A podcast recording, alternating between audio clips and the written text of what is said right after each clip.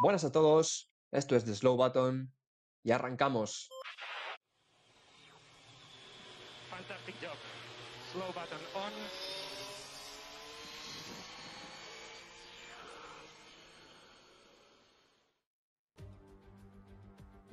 Bueno, pues eh, buenas tardes a todos, bienvenidos a The Slow Button. Eh, bueno, buenas tardes por, por decir algo, ¿no? Porque, eh, bueno, veníamos del parón veraniego, como siempre, tres semanas sin Fórmula 1, sin podcast, des- descansando también nosotros. Veníamos encima a Spa, uno de los circuitos más emblemáticos del calendario, con ganas de carrera y lo que nos ha traído este Gran Premio de Spa ha sido un esperpento total y posiblemente una de las mayores, no sé, vergüenzas de, de la Fórmula 1. Eh, como siempre, tengo a mis compañeros aquí, Javier Morán. Muy buenas, eh, no creo que me hayáis echado de menos, me tuve que ausentar por, por motivos personales eh, en el anterior Gran Premio, pero bueno, ya estoy de vuelta y, y estoy de vuelta para comentar eh, pues, lo que ha dicho David, una de las mayores vergüenzas posiblemente que se recuerden en la Fórmula 1. Y también con John Barco, como siempre. Muy buenas tardes, chicos. Eh, carrera realmente rara la de hoy, o bueno, no siquiera sé si la podemos eh, llamar carrera. Ahora comentaremos un poco todo lo que ha pasado o lo que no ha pasado, depende de cómo se mire. Eh, pero sí, volvíamos con ganas del parón veraniego, como ha dicho eh, David, y bueno, nos hemos quedado yo creo que tal vez un poco fríos todos, aficionados, eh, pilotos, por lo que nos ha dejado este Gran Premio de Bélgica. Pues sí, es que bueno, hay cosas que, que no se pueden evitar. La lluvia no es algo que puedas controlar. Y, y el que no se corra una carrera, pues, pues es algo que pues no puedes hacer nada. Si no se corre, no se corre. Lo que, bueno, me parece un poco esperpento es el, el dar puntos por dar dos vueltas, ¿no? En, detrás del safety car eh, y repartir, pues, mitad de puntos, ¿no? Eh, yo creo que, bueno, o se hace una cosa o se hace otra. Eh, ahora barajaremos eh, diferentes opciones si queréis. Hablaremos de, de lo que ha pasado, también luego de, del resto de fin de semana y de algunas anécdotas que pues, se han visto como una cámara también que bueno nos gustaría hablar de en el casco de Alonso que estaba bastante bien eh, el tema de Urrush y su seguridad también queremos hablar de ello pero claro eh, sobre todo centrarnos en, en la no carrera eh, porque bueno eh, no sé ni por dónde empezar si queréis eh, vamos a repasar un poco la, la quali quizás que es el sábado como siempre y luego pasamos a, a la carrera vamos digamos a hacer el orden habitual de los acontecimientos pero con, claro, una gran diferencia que es que no, no ha habido carrera, así que si queréis repasamos eh, la clasificación del sábado, que bueno, esa sí por lo menos nos dejó algunas cosas eh, que fueron bastante buenas. Pues venga, yo creo que podríamos empezar por ahí y luego ya para el final, pues como ha dicho David, hay alguna cosa interesante como la seguridad de, de o, o algunas cosillas más, así que yo creo que si estáis de acuerdo podríamos empezar por la quali. Venga, vamos con la quali si queréis, eh, comentamos un poquito rápido algunas cosas. Hay algo especialmente destacable, yo creo que de esta quali estaremos completamente de acuerdo y es algo que aunque después lo ha empañado un poco la mala carrera que hemos tenido, es realmente destacable, voy a empezar por ahí, eh, y es que no se ve todos los días a George Russell, a un piloto eh, conduciendo un Williams que llega a la P2. eh, ocurría en una Q3 que estaba pasada por agua, como básicamente toda la clasificación de este, eh, de este Gran Premio de Bélgica. Y bueno, como digo, pues George Russell que conseguía una grandísima vuelta en condiciones complicadas, eh, aprovechándose que sus rivales tampoco estuvieron especialmente finos para colocarse en un sitio donde creo que estaréis de acuerdo, no, el Williams digamos que no pertenece a esa zona de la tabla. Pues totalmente de acuerdo. La verdad es que la última vez, digamos que no dependía muy bien del piloto, sino más bien por sanciones, que encontramos un Williams colocado en, en primera fila, saliendo segundo fue en 2017, lo consiguió Stroll, insisto, fue por, por una penalización, pero realmente y curiosamente eh, no sucedía esto por méritos propios del, del, piloto desde 2014 que lo consiguió Bottas en eh, la, la, segunda plaza. Y, y, bueno, es curioso, ¿no? Porque fue Bottas quien la consiguió, quien la consiguió y luego terminó yendo a Mercedes. Eh, esperemos que si Russell lo ha conseguido, quizá termine yendo a, Mercedes, no lo sé. Pero desde luego, eh, la verdad es que sin manos no se hace una segunda posición y menos en lluvia. Pues sí, es que bueno, eh, evidentemente, bueno, el Williams no iba mal porque Latifi también acabó en una buena posición, pasando a Q2 y bueno, luego con sanciones múltiples, pues no sé si ha quedado al final top 10, creo que sí, top 10, top 9. Eh, y evidentemente George Russell, eh, pues eh, por pura valentía, porque al final le metió, donde le metió a sus rivales fue en curvas pues complicadas, donde pues simplemente pisó más el acelerador que otros, y así es como se consiguen las vueltas en lluvia. Y, y por ejemplo, a Valtteri Bottas es que le metió dos segundos y medio con un, Williams a un Mercedes. Dos segundos y medio es una barbaridad absoluta, ¿no? Comparando a las onboards, pues se puede ver como, como pues eso, le meten las, en un rush, en los comps, en, curvas rápidas, ¿no? Eh, que pisa simplemente más a fondo que, él. Así que bueno, George Russell, eh, una vuelta absolutamente legendaria, creo. O sea, creo que nadie se lo, esperaba en el momento que, la dio. Eh, así que bueno, si queréis, vamos a comentar posiciones de, de, clasificación, que bueno, también fue pasada por agua, pero que sí se pudo celebrar. No sé si me quieres comentar algo, John. Nada, simplemente comentar esas posiciones finales, como tú decías, fue Verstappen, el único que pudo parar el gran ritmo que traía George Russell en esa vuelta y que al final sí que se llevó la pole por poco más de tres décimas del gran tiempo que había hecho el británico. Otro británico, en este caso Lewis Hamilton, ocupó esa tercera posición. Eh, teniendo en cuenta que lo hacía con un Mercedes, un coche con muchísimo más rendimiento ¿no? que el Williams de, de Russell. Eh, Ricciardo se colaba en la cuarta posición, Vettel en la quinta, eh, Gasly en la sexta, Pérez, eh, bueno, tal vez defraudando un poco si lo comparamos con su compañero, caía hasta la séptima posición, el que también defraudaba, sobre todo en comparación con Russell, era Bottas en la octava, aunque recordemos que por la penalización que traía el Gran Premio de Hungría, pues caía eh, varias posiciones, Ocon que se iba a la novena posición y Norris que se iba a la décima posición, aunque era un poco el accidentado del día o un poco el susto del día por un fuerte accidente que sufría después de Rose y que sí que le, bueno, al principio era como digo un susto, pero que al final al piloto no le pasó nada, pudo salir sin, sin ningún tipo de problema. Y esa era un poco la, la, clasificación que, con la que llegábamos a este Gran Premio de Bélgica, que como digo, tenía todos los ingredientes para ser una gran carrera, yo creo que estaréis de acuerdo, y que al final por eso también ha sido un, un gran bajón, ¿no? Sí, porque, bueno, eh, las clasificaciones y carreras en agua siempre son algo bastante llamativo, ¿no?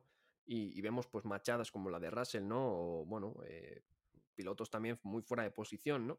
Eh, vimos, por ejemplo, también a los Ferrari que no encontraron en ningún momento de, del fin de semana el ritmo, porque, bueno, las temperaturas de tan bajas que había, había en torno a unos 12 grados, 15 grados de asfalto, no les venían bien a los neumáticos delanteros, no los calentaban bien.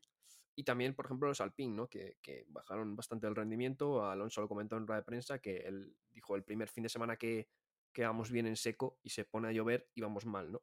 Pero bueno, eh, al final estas eran un poco las posiciones de, parrilla. Por detrás también había penalizaciones como la de Lance Stroll, que bueno, quedó decimoquinto, así que se fue al fondo de la parrilla.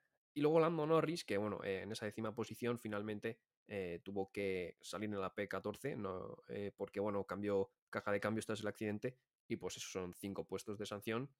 Y bueno, ahora si queréis vamos a pasar a hablar de la, de la carrera, por llamarlo de, de alguna forma. No sé si hacerla de un poco de orden cronológico, de... No sé, no sé qué comentar realmente de la carrera. No sé si... ¿Por dónde empezamos, Javi? Eh, porque es que de verdad no sé qué comentar. Bueno, pues realmente yo creo que tanto a John o, a mí nos pillarías eh, igual. Estamos todos, incluso los aficionados, más los que han tenido que aguantar la, fría lluvia ahí en Bélgica, pues estamos un poco despistados. No sabemos ni por dónde empezar.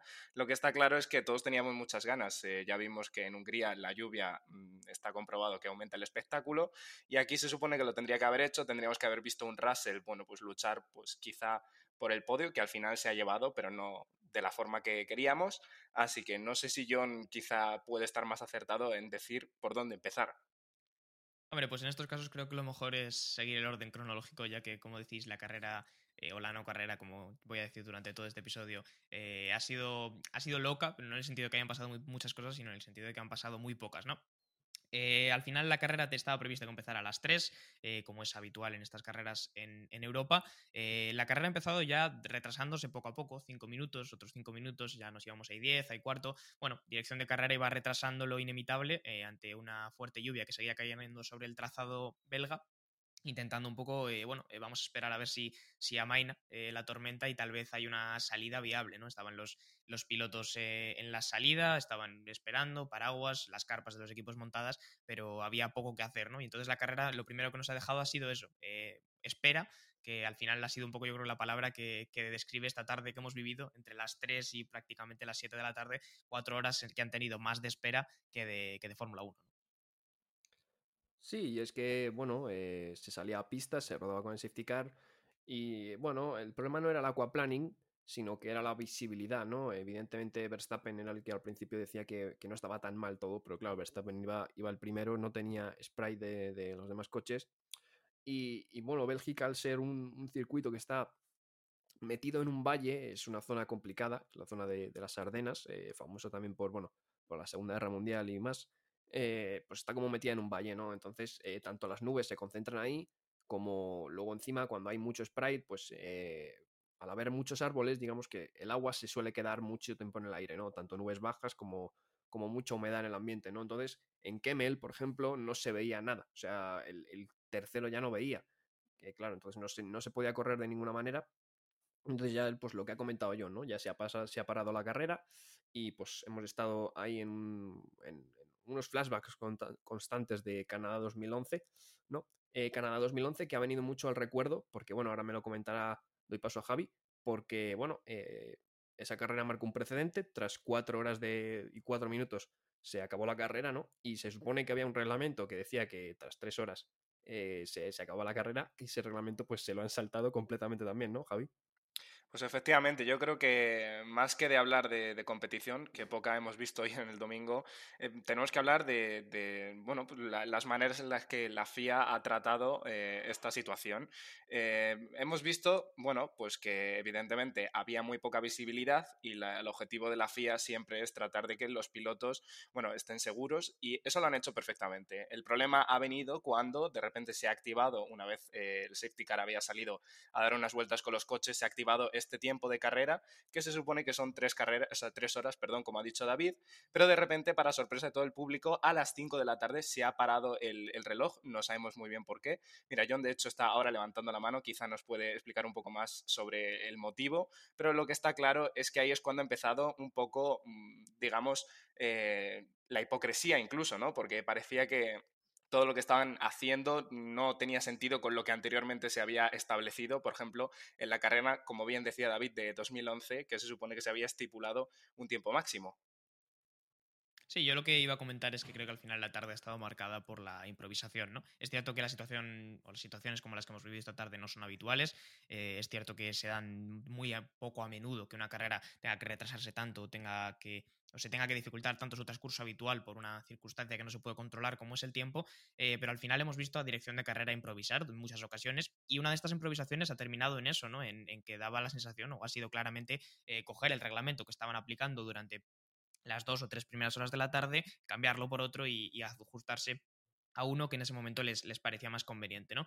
Entonces, por poner un poco a la gente en contexto, eh, la carrera podía durar máximo tres horas, ¿no? Independientemente de que estuviera eh, en circulación, digamos, o en bandera roja, ¿no? Eh, como se han dado esas dos primeras vueltas detrás del safety car, eh, a las tres y media más o menos creo que han sido, la carrera se consideraba como, como que había empezado, ¿no? Como que eran vueltas que formaban parte de esa carrera, la carrera estaba en marcha, el evento estaba en marcha, ¿no? Y, tenía como tiempo máximo hasta las seis.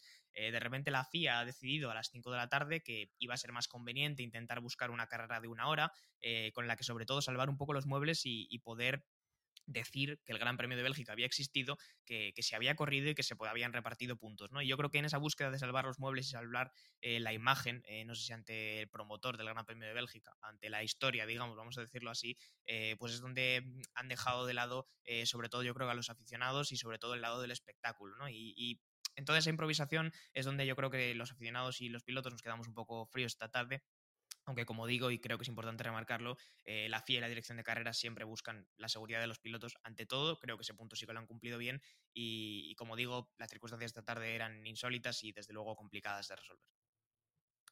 Sí, lo que decimos, al final era todo muy complicado, pero creo que coincidimos todos en el que se ha actuado de una manera un poco, ya no la improvisación, sino que yo creo que no se ha mirado por, por parte de ni el espectáculo ni el, ni los pilotos, tampoco, ni, los, ni algunos equipos, ¿no? Porque, por ejemplo, eh, luego comentaremos más, pero hay algunos equipos que a lo mejor les ha venido mal la cosa, ¿no? Porque poneos en, las pieles de Alfa Romeo. Alfa Romeo es un equipo que está luchando por ser octava del, del Mundial, ¿no?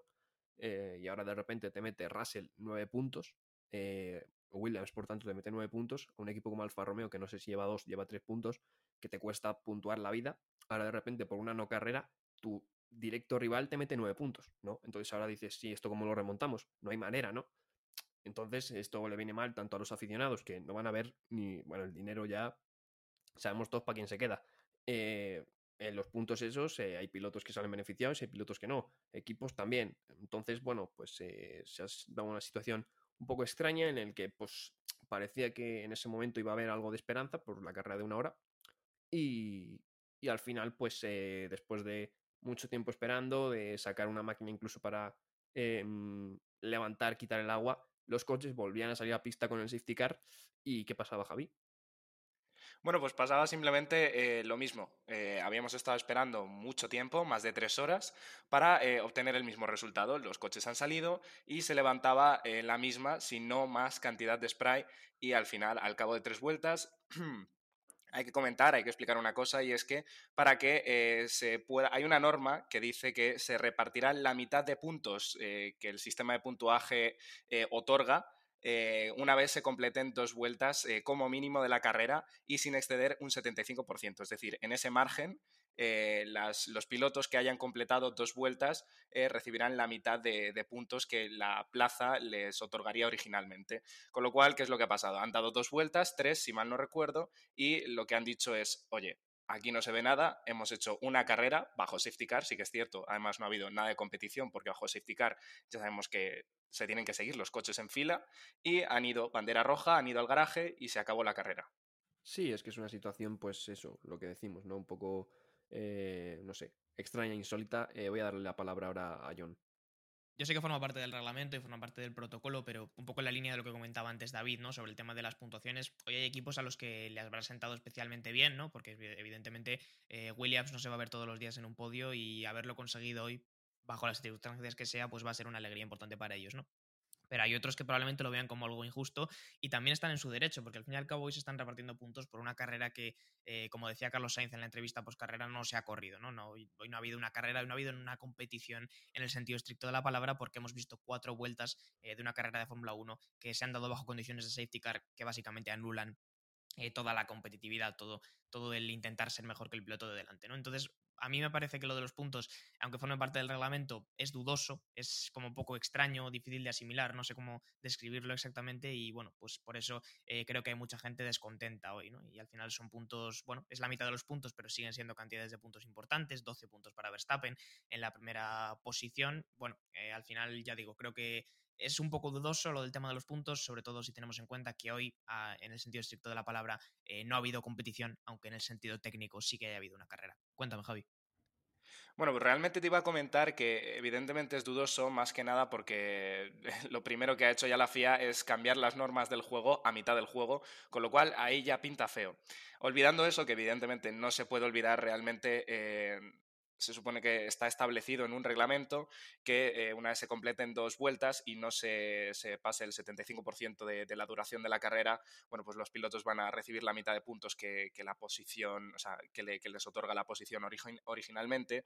Y sí que es cierto que realmente no nos podemos enfadar, tampoco nos podemos cabrear con, lo que ha hecho la FIA eh, otorgando la mitad de puntos a, estas personas, por ejemplo, como decís, a Russell, que, se está jugando mucho en el piloto, en el Mundial de Constructores con, con Alfa Romeo la posición, bueno, pues eso realmente tampoco creo que sea lo criticable, aunque tampoco es que esté de acuerdo, es decir, la norma es la que hay, nos tenemos que aguantar, pero sí que es cierto que eh, si queremos que para un futuro no pase esto, porque es totalmente entendible que Alfa Romeo se cabree, eh, bueno, pues tendríamos que tratar de luchar, o espero que esto, eh, la situación que se ha dado hoy en esta carrera, suponga un antes y un después, haya conversaciones y, bueno, se empiece a valorar otro sistema de, puntuación en las situaciones que, similares a las que se ha dado en esta carrera.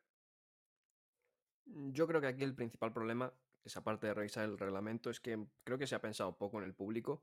Eh, creo que no se podía haber corrido al fin y al cabo, pero no sé, hacer algo, porque el público al final eh, había niños, había personas que pues han estado ahí tres horas bajo la lluvia y para el final nada, ¿no?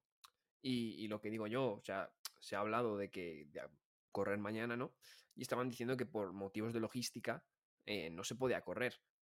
a ver, eh, hay una carrera el fin de semana que viene, vale, sí, pero es que es en Zandvoort que está bastante, bastante cerca para lo que son distancias Fórmula 1. Vamos, está al lado de, Bélgica, de Spa. Em, y a ver, los equipos suelen llegar miércoles, jueves. Eh, creo que por correr el lunes y, no sé, creo que da tiempo llegar al, viernes. Eh, Tony Cuquerella, de hecho, en la retransmisión ha dicho que él no, no creía que vea problema en, en tema de la logística.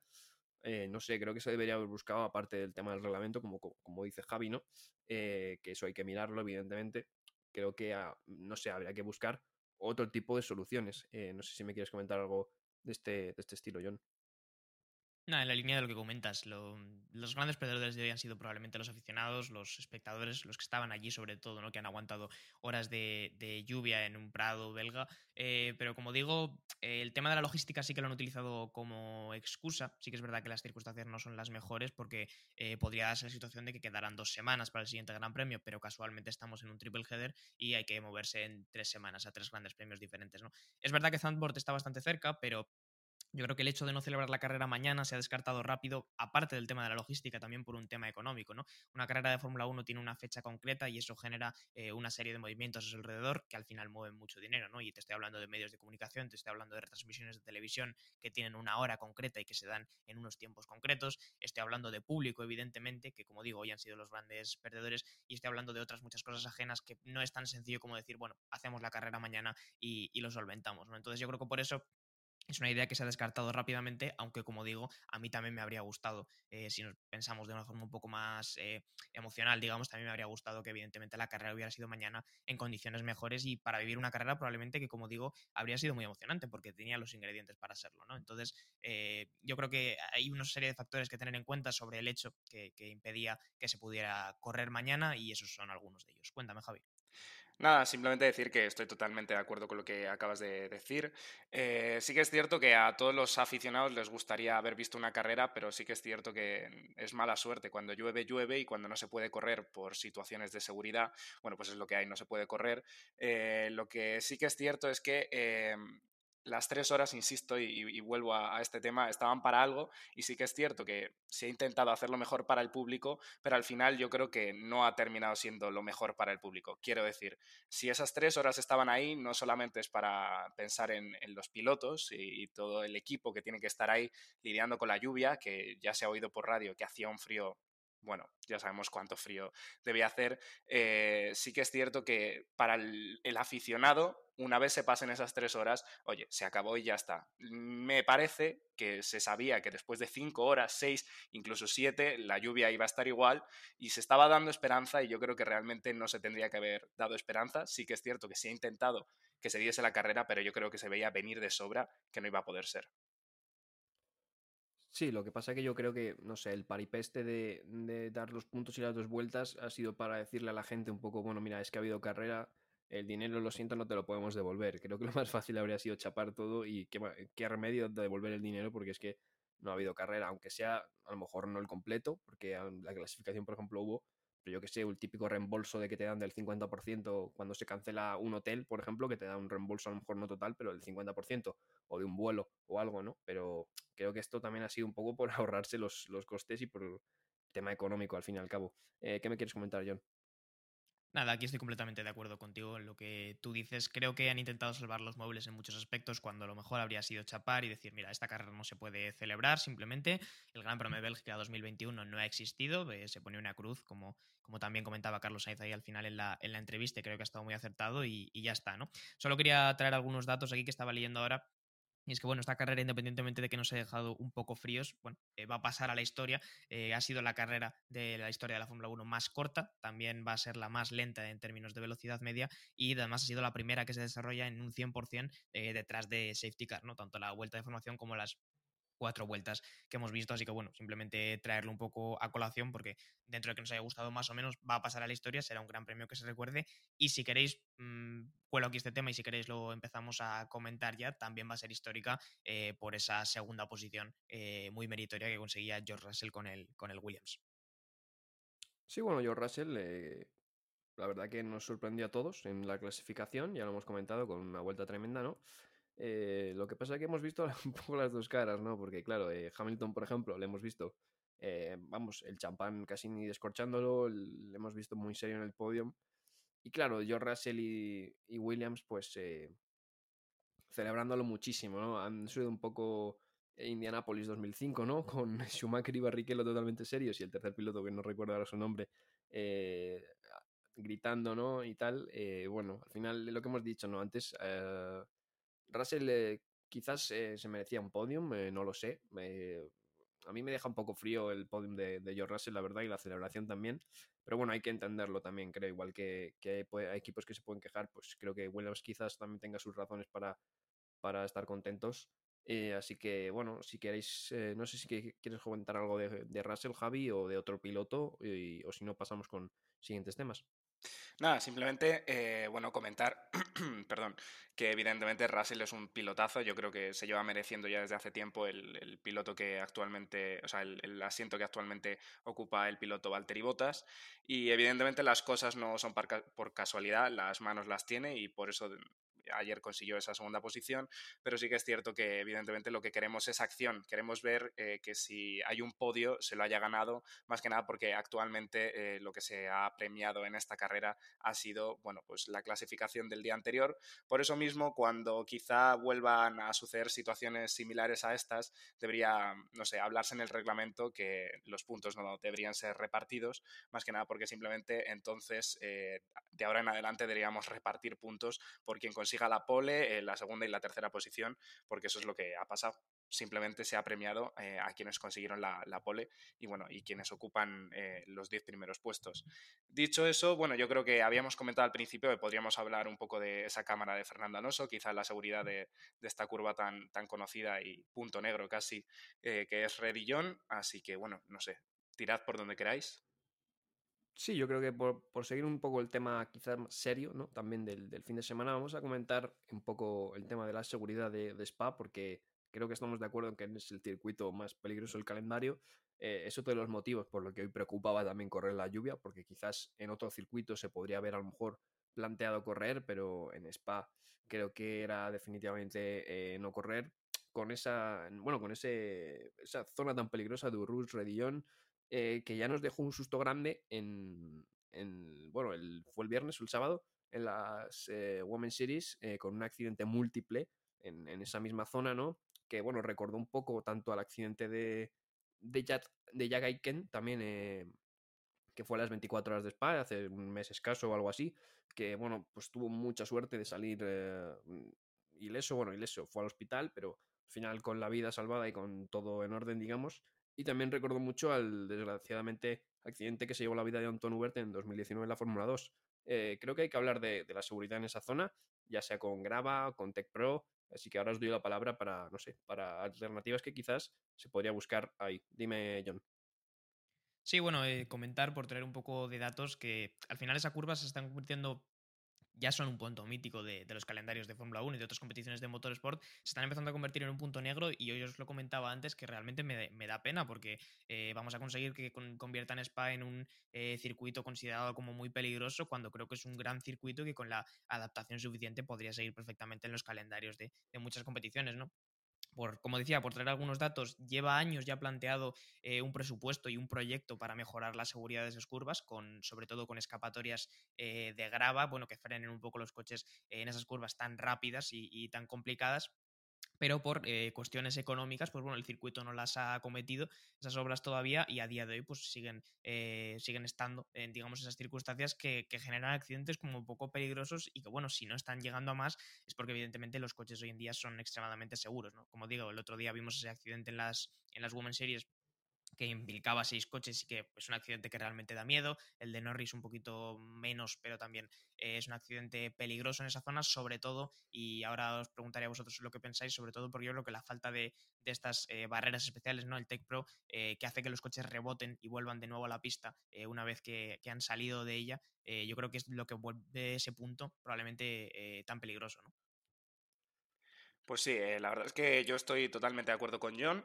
Eh, yo haría una, mezcla de, escapatorias. Eh, no soy partidario, y menos esas velocidades, de poner escapatorias de, grava. Creo que ya vimos eh, lo que pasa cuando un coche afronta las escapatorias de grava a mucha velocidad de forma horizontal, es decir, no lo atraviesa, digamos, en dirección recta. estoy hablando del accidente que tuvo Fernando Alonso en Melbourne en 2016. llegó a una velocidad demasiado alta y como llegó, digamos, cruzado, eh, hizo que el coche se, se, catapultase y diese varias vueltas de campana, con lo cual es que quizá a esas velocidades frenaría demasiado. Eh, yo optaría por poner ahí, y sé que es muy feo y quizá tampoco haga tanto, no sé, eh, supongo que si está en el circuito de Paul Ricard a modo escapatoria, igual sí funciona. Yo haría una mezcla, haría, pondría eso y luego, evidentemente, en las barreras, unas, eh, bueno, pues que tuviesen una tecnología suficiente como para no expulsar los coches otra vez a mitad de, pista, porque, bueno, digamos que de, la barrera a la pista hay pocos metros y a esas velocidades es muy fácil, más de lo que creéis, seguro, que los coches salgan rebotados inmediatamente eh, después del impacto a medio de la pista. Sí, es que al final todos los accidentes que vemos ahí graves eh, son por, por el propio rebote, porque eh, Antoine Hubert, es que estamos hablando, yo el otro día me metí, bueno, en Twitter, no sé si es la mejor eh, red social para, a veces eh, ver lo que piensan el resto de seres humanos, pero bueno, en las Women Series había comentarios así como aprovechando a lo mejor que quizá eran mujeres em, que, no sé, que aprendieran a conducir o que allí solo corrieran la Fórmula 1, que no corrieran eh, gente pues de, otras categorías inferiores, ¿no? Porque decían como que no, no sé, no sé, no sabían conducir y tal. Eh, vamos a ver, Urruch es un, eh, punto muy complicado y, y que no estamos diciendo que se haya que poner una chicana o algo así, como se puso en el 94 después de la muerte de Sena, hubo un pánico ahí global y se puso chicans en todos lados. pero vamos a ver, quiero decir, hay circuitos terribles en el calendario como puede ser el circuito de Rusia, que no da nunca una carrera buena, pero está lleno de Tech Pros. Y hemos visto accidentes en Rusia muy fuertes, como lo que tuvo Carlos Sainz o como lo que hubo una Fórmula 2 entre dos coches, que con esas Tech Pro pues se evitó más problema. Y es que esas Tech Pro pues eh, están formadas de dos bloques, unos que absorben el impacto y otros que pues se deforman, digamos. Entonces eh, los coches se quedan ahí clavados, el piloto pues sufre una gran aceleración, pero al final es que eso no, no hay solución. Y el coche no rebota la pista. Eh, estamos hablando de que quizá con esas barreras, bueno, quizá no, casi seguro con esas barreras, ahora mismo Antoine Hubert estaría corriendo en la Fórmula 2 o en otra categoría y no estaría donde está. Eh, o sea, que quiero decir, creo que hay que cambiar algo ahí, porque es lo que decía John, creo que se va finalmente a poner eso como punto peligroso y es el calendario, bueno, es el circuito más mítico del calendario con Monza y con, con Mónaco, ¿no? Bueno, pues yo creo que estamos bastante de acuerdo en que sean los que sean los cambios que haya que hacer ahí, hay que hacerlos. Eh, como decía John, eh, se está convirtiendo en un punto negro y no creo que porque haya una curva que ensucie un poco la reputación de, de todo el circuito eh, haya que dejar de correr en, el circuito, eh, que ya sabemos que es maravilloso. Además, eh, bueno, es, yo creo que es parte de la historia y circuitos como estos yo creo que deberían ser mm, renovados. No hay ningún problema en que sean renovados, pero desde luego hay que mantenerlos más que nada porque, bueno, mm, digamos que el negocio de la Fórmula 1 vive en ocasiones de circuitos tan míticos como Mónaco, como Spa y como el italiano de Monza. Así que bueno, dicho esto, no sé si queréis comentar algo más. Yo creo que eh, sin haber tenido una carrera hemos hecho un episodio bastante amplio. Sí, era un poco lo que queríamos comentar en el episodio de hoy, algunos temas que nos ha dejado el fin de semana, eh, como esto también el tema de Euroch y tal, y bueno, pues nada, eh, es lo que hay, ¿no? Al final no todas las carreras pueden ser emocionantes, como he dicho al principio del episodio, da un poco de lástima porque sin duda veníamos con ganas después del parón de verano, pero la buena noticia, si es que la hay, es que la semana que viene volvemos con Fórmula 1, estaremos en el circuito de Zandvoort, que se estrena en el, en el calendario después de muchos años, así que oye, yo me quedo con eso, ¿qué queréis que os diga? Nos vemos la semana que viene y, y volvemos a tener Fórmula 1 pues sí, habrá que esperar la semana que viene para tener una, carrera de Fórmula 1. Lo bueno es que, bueno, es un triple header también, porque a la siguiente tenemos eh, Monza, si no me equivoco, con otra, ¿verdad? Con otra clasificación de estas sprint, ¿no? Efectivamente. así, es. Pues eh, bueno, habrá que esperar a Zambort y luego a Monza. Y a ver qué tal Zambort, si, a ver si da carreras entretenidas. Si no, eh, creo que va a ser interesante el circuito, por lo menos para ver los coches rodarlos ahí. Y sobre todo porque vamos a llegar en una zona muy candente del mundial a, casa de Max Verstappen, ¿no? Que, bueno, Hamilton va a correr en territorio enemigo, verás cómo haga la pole y consiga la victoria. Eh, lo van a tener que sacar en, un blindado a Hamilton. Sin duda, la verdad. Así que, bueno, si queréis vamos despidiendo, chicos. Eh, os despido a vosotros, ¿verdad, Javi? Eh, efectivamente, lo que has dicho, tengo muchísimas ganas de ver a, Hamilton y a Verstappen ahí rodar en, en, territorio familiar para Verstappen. Y también te despido a ti, John. Nada, chicos, nos vemos la semana que viene en Zandvoort a ver si tenemos una carrera emocionante. Sí, esperemos que tengamos por lo menos carrera. Yo ya después de esto, por lo menos tenemos carrera. Y, estaremos aquí, como siempre, eh, en The Slow con el Gran Premio de los Países Bajos. Un saludo. Muchas gracias por escuchar este podcast de The Slow Button. Puedes seguirnos en Spotify para no perderte ningún episodio y también en nuestras redes sociales para enterarte de todas las novedades. Hasta la próxima.